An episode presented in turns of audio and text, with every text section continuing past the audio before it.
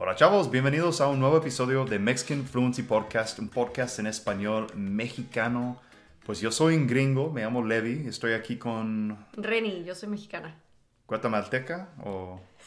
mexicana, norteña, 100%. Es del norte de México.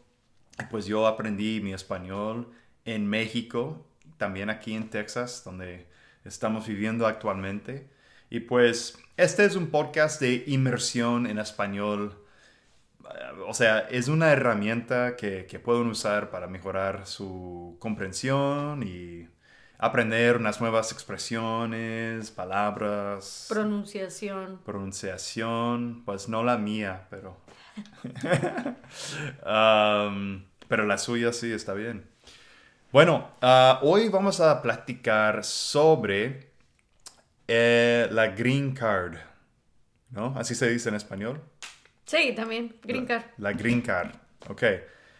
Bueno, antes de empezar este episodio, quería mencionarles, como me gusta mencionar en cada episodio, que si quieres uh, conseguir las transcripciones, listas de vocabulario y pues mucho, mucho más, incluyendo a nuestro grupo privado de Facebook, uh, te puedes hacer miembro de Mexican Fluency Podcast Premium, que cuesta en este momento 30 dólares por mes.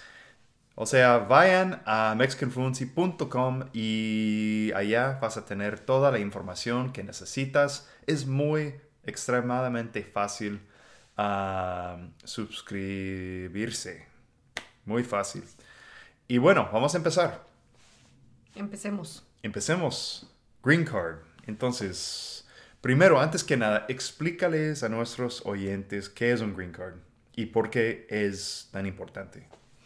Pues Green Card solo es en sí la tarjeta, pero significa que eres residente permanente de Estados Unidos. Uh -huh. O sea, que vives aquí y puedes vivir aquí, sí. pero no puedes vivir en otro lado. O sea, yo no puedo también ser residente de México al mismo tiempo.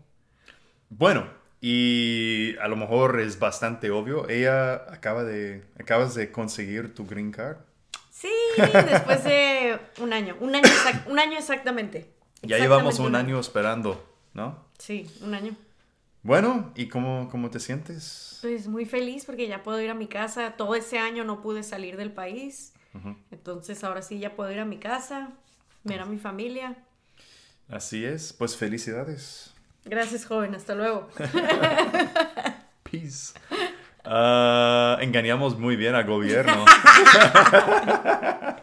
Espero que no estén escuchando. Uh, ok, bueno. Uh, entonces, explícales los pasos que tuviste que seguir para conseguir tu green card. O sea, antes que nada, um, o sea, llegaste a Estados Unidos y Es el que- año pasado, eh, no, en 2000, no, bueno, en 2020 llegaste a Texas y nos casamos. Allá empezamos todo el proceso, ¿no? Se dice en el 2020. Nosotros no usamos 2020, 2021. En el, perdón, perdón, sí, en el 2020. No, nosotros no usamos eso. En México no se dice así. ¿Qué dije? 2020. Ok. En México se dice 2020. Ah, ya sé, ya sé, perdón. En, en México los años los decimos así. Sí, En 1999. Sí. En el 2001. sí, yo sé, el- yo sé. Lo siento. Entonces, en el 2020 eh, crucé porque es diferente para mí porque yo tengo visa normal de, de turista y yo puedo entrar y salir las veces que yo quiera del país mientras no me quede más de seis meses. Tengo una tarjeta que paso y ya.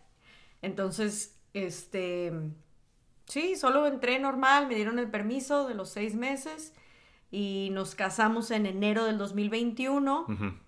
y ya fue cuando empecé todo el proceso, que el- tienes que ir con un abogado y que te mande los papeles y todo eso. Pero pues para nosotros es muy fácil porque pues él es americano y entonces yo aplico como familiar directo del American Citizen.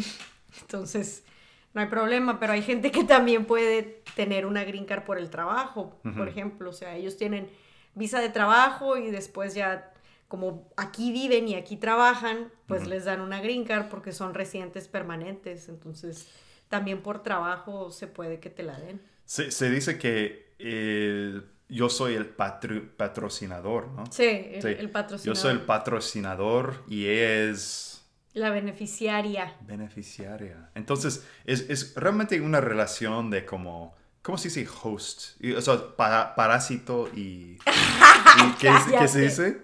¿Qué es, ¿Cómo se dice host? Ah, ya, ya ni me acuerdo, puta madre. Un año aquí ya ni me acuerdo hablar español.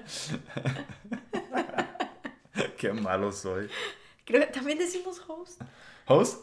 Host parásito. Médicamente decimos host. El host. Porque no vamos a decir el anfitrión, pues no, es el, es el host. Entonces nos casamos. um, ella básicamente se encargó de todo el proceso, todo que tiene que ver con su abogado y pues ah, los fo- formularios, todos los papeles que tuvo que rellenar.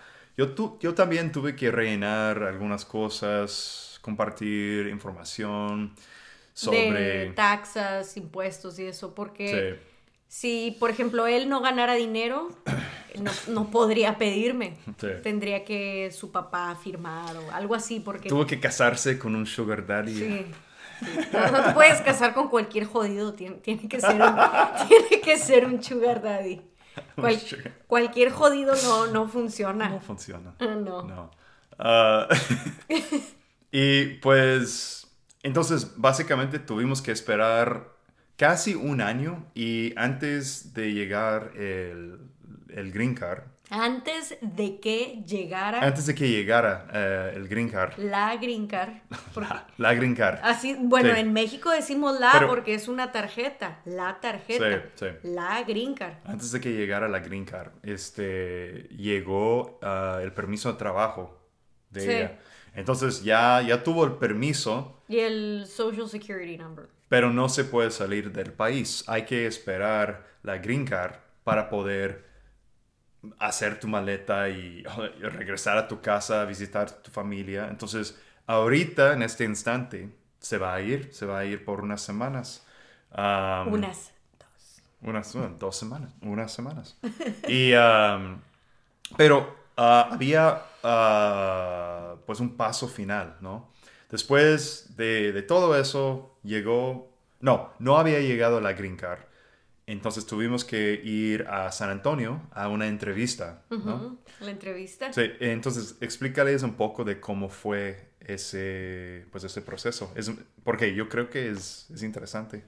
Sí, la entrevista pues es el paso final de la green card. Eh, se supone que es más para gente que está- se casó y es, pues te entrevistan para ver si tu matrimonio es legítimo, si tu matrimonio sí es de verdad. Y pues nosotros no tuvimos mucho problema porque cuando yo, Porque sí es le- legítimo. cuando yo había mandado desde el principio todos los papeles, mandé muchas fotos que del Facebook, print screen del Facebook que decía que pues nosotros estamos saliendo desde el 2016. Entonces pues ya teníamos muchos años juntos, entonces pues ya ya hasta se había tardado. Entonces no, no había problema porque pues obviamente nos casamos bien y teníamos muchas pruebas de que teníamos cinco años juntos. Y pues también aparte facilita mucho las cosas el hecho de que yo tenga una carrera y que yo no voy a ser un parásito del país y que también no estoy buscando como que nomás aquí que me vengan a dar este dinero el gobierno. Entonces, Sí, sí. Exacto. eso ayuda mucho. Y en la entrevista, eh, pues los dos fuimos a la entrevista, nos sentamos con una agente, ¿no? ¿Cómo se dice ella? Como una, una señora, Agente de migración. agente de migración, y ella nos estaba haciendo varias preguntas cada uno, ¿no? Entonces me hacía varias preguntas sobre, ah, sobre mi vida personal y también le, me hacía preguntas sobre ella ah, y sobre nuestra relación, pero preguntas muy básicas. Y después de eso le empezaba a hacer va- varias preguntas sobre pues su vida y sus intenciones de vivir aquí. pero también incluía bastantes ah, preguntas muy raras también, como ¿tienes planes de convertirte en espía? ¿O has traficado drogas? ¿O Pues es lo que tienen que preguntar normal del gobierno. Sí. Pero fue, o sea, una entrevista de una hora, bastante... Sí, una hora y le enseñamos muchas fotos. Me llevé el, el álbum de fotos de nuestra boda. Mm. Llevamos también las fotos de la Navidad, que acababa de pasar la Navidad. Y después de terminar, terminar la entrevista, tuvimos que esperar como una semana y media. No, hombre, menos. ¿Una semana? Una semana, Una nomás. semana y llegó la green card por correo. Sí, aquí a la Sí. casa. Sí. Muy interesante el proceso. Yo, yo siempre había escuchado historias de gente que, que, que no hacía, que, que- que- que no se había casado, sino que había una situación de un niño DACA o um, alguien, algún familiar. Era... No, es, no es un niño DACA, es un niño americano. Porque si no saben, cualquier persona puede venir y parir un niño aquí en Estados Unidos, e inmediatamente ese niño es ciudadano americano porque nació en territorio americano. Entonces, cuando el niño cumple 21 años, pide a su papá como tú me pediste, a, o sea, a su mamá o a su papá, porque es, o sea, tú me pediste por ser yo tu familiar directo, familiar directo del ciudadano americano. Familiar directo es mamá, papá y esposo. No se puede hermano, Mm. pero se puede mamá y papá. mm. Entonces, pero un niño DACA no se puede. Bueno, eso, eso se- yo creo que se van a confundir. Entonces, mejor paramos aquí. Ah, bueno, gracias por haber escuchado un nuevo episodio. Ya llevamos bastante tiempo sin grabar. Es- Pues, y es tan fácil, vivimos juntos. es tan fácil. Ay, Vamos a grabar mucho más seguido. A, a mí me gustaría mucho lanzar episodios cada semana. Yo sé que ustedes tienen otras opciones, hay otros podcasts, pero también ah, varios de ustedes ah, me han mandado mensajes preguntándome, oye, ¿qué onda? ¿Qué pedo? ¿Cuándo van a lanzar más episodios? Me encanta el podcast, me ayuda mucho. Entonces, pues, ah, y a mí me gusta hacerlo y mejoro mi español y me, ella me corrige, es muy estricta. Entonces, bueno, vamos a empezar. Pero de ahora en adelante, eh, la pronunciación del IVA va a ir mejorando mucho más y todo porque ya vamos a hablar puro español de ahora en adelante. Se acabó. Bueno, perfecto. se acabó hablar en inglés, se acabó. Bueno, muchas gracias. Pueden escuchar este podcast en Spotify, en Apple Podcast, en YouTube y muchos, muchos lugares más donde, donde se puede encontrar los podcasts. Hasta pronto. Nos vemos.